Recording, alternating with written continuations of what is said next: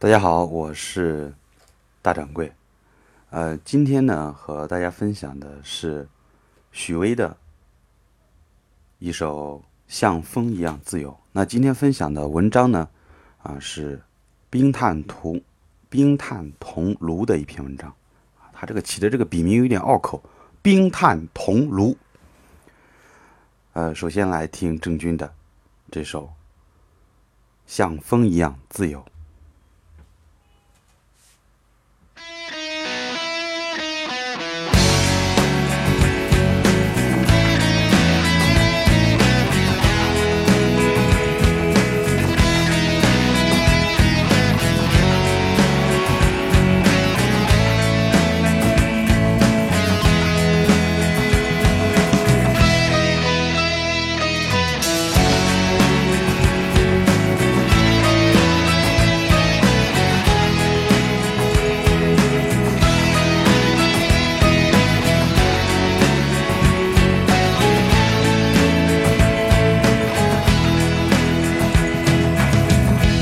像风一样自由，就像你的温柔无法挽留。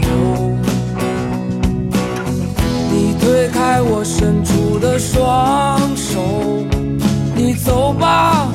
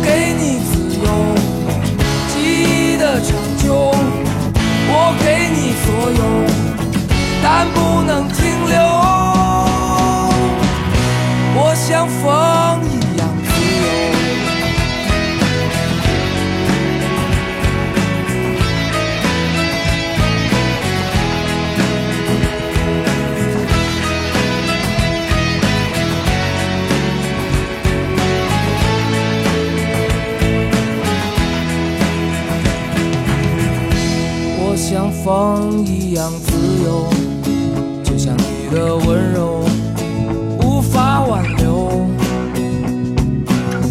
你推开我伸出的双手，你走吧，最好别回头。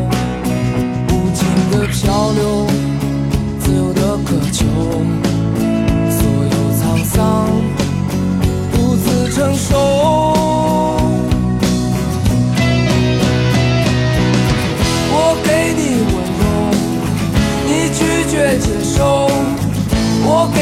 双手，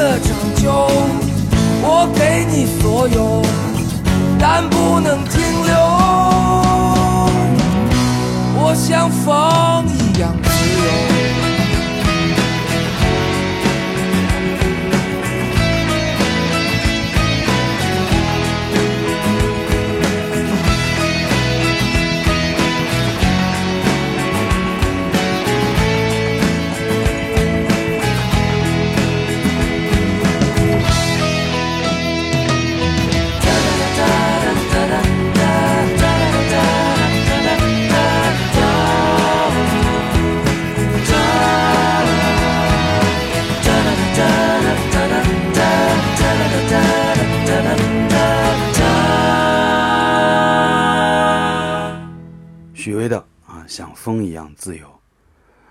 呃，许巍的歌曲呢，就是表现出了一种他独有的，又安静又让人有一种奋进。前期的歌曲呢，我们会看到有一种苦闷的，后面呢啊比较阳光灿烂一些了，啊，就像李清照啊、呃李煜的这个词一样，前期和后期的风格呢还是有一点点变化的。当然，后期更趋向于平静。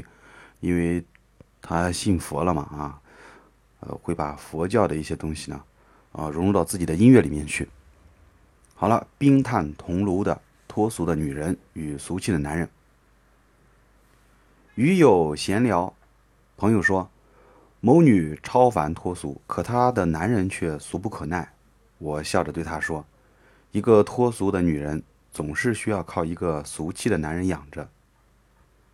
脱俗的女人是不精明的，在脱俗女人的眼里，金钱是铜臭的，精明是市侩的，所以她们不会在金钱问题上精打细算，不会在利益问题上和别人斤斤计较。”但是，一个家开门过光景，总需要和别人有经济来往，在这种经济交换关系中，是需要有一个睿智的理财头脑来支配家中的财政开支的，否则这个家庭将会捉襟见肘，甚至揭不开锅。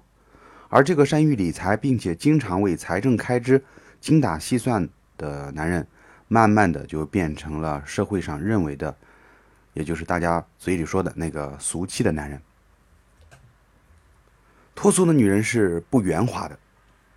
脱俗的女人有自己的个性，有自己的思想，但是她们却不会左右逢源，不会八面玲珑。也正是因为他们不懂人情世故，所以他们不能够在这个社会竞争中游刃有余，不能在自己的人事圈圈中啊如鱼得水。他需要身后有一张大而有力的手支撑着他，为他撑腰，为他做主。而他身后这个男人，因为在各种应酬中需要很神通。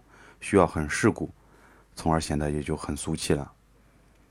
那脱俗的女人身上烟火味是很少的。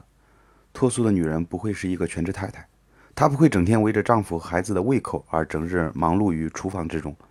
她们的她不能够把精心的把丈夫和孩子伺候的舒舒服服，可是生活却是建立在柴米油盐的烟火味之上的。一个家庭中，这些家务总是需要有一个人做的。再有钱，再有权。也不可能一年三百六十五天都在饭店吃饭。那个做饭、打扫卫生、忙俗事的男人，难免就会显得很俗气。脱俗的女人是高雅的，脱俗的女人喜欢精致的穿着，喜欢读书看报，喜欢听听音乐，喜欢旅游，喜欢品茶等等。而这一切高雅的爱好，都需要有经济基础做后盾的。说到这里，我就要说一下，我的朋友啊，东子，他就是个卖茶的。我对卖茶的，其实我是我是抱着肯定的态度啊。我如果有这个时间，嗯，因为我已经选择了一个行业了，那那要进入另外一个行业，肯定需要时间。如果我有这个时间，我就宁愿去卖茶啊，每天开开门，先给自己泡三杯再说哈。这个茶叶啊，也也不是很便宜的，一般的这种十几块钱的茶叶呢，啊，是有很多人喝，也能也能有一番味道，但是好茶。一定是值那个价格的。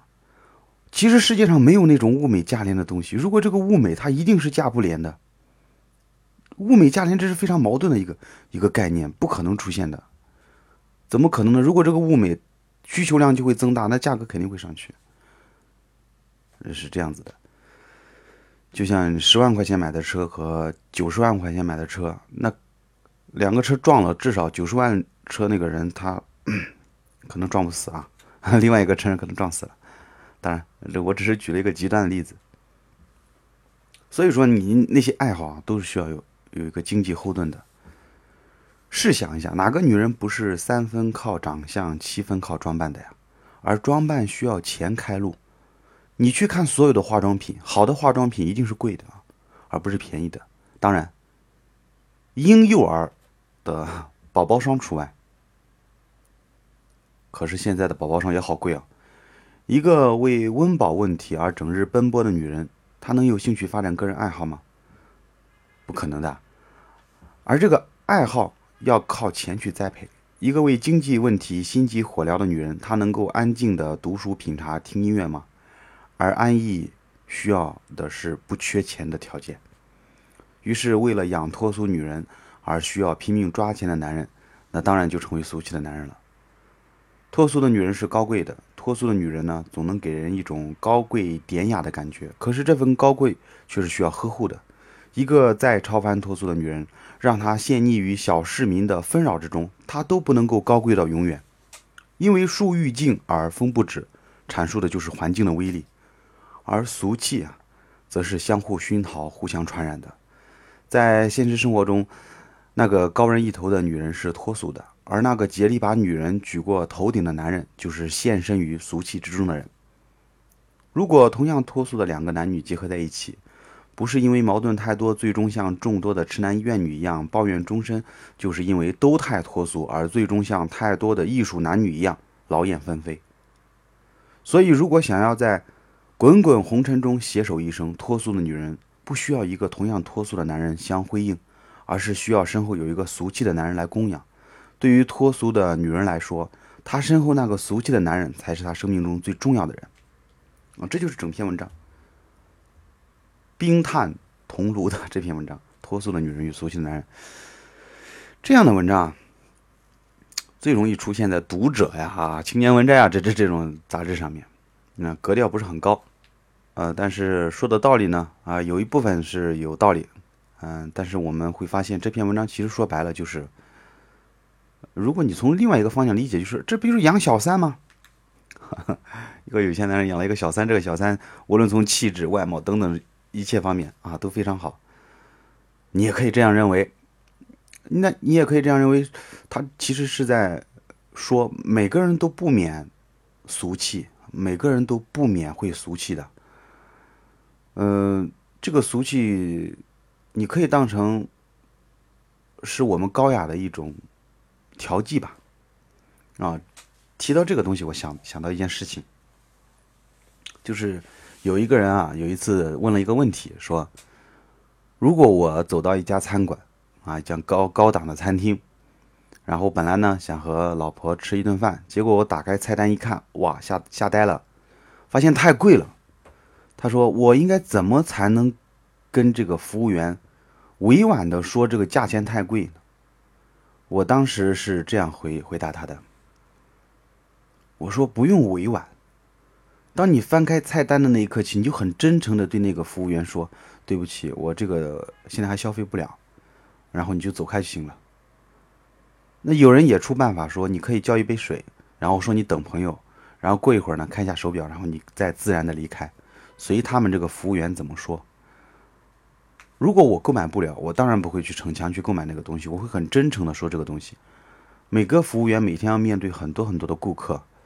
可能他会在你走的时候，然后说一句：“你这个，这个人啊，怎么穷啊，或者怎么样子？”其实是无所谓的啊。我们只要面对自己很真诚，其实世界对我们也就很真诚了。这是我今天分享的文章啊，脱俗的女人与俗气的男人啊，我们明天见吧。希望大家喜欢今天许巍的这首歌《像风一样自由》。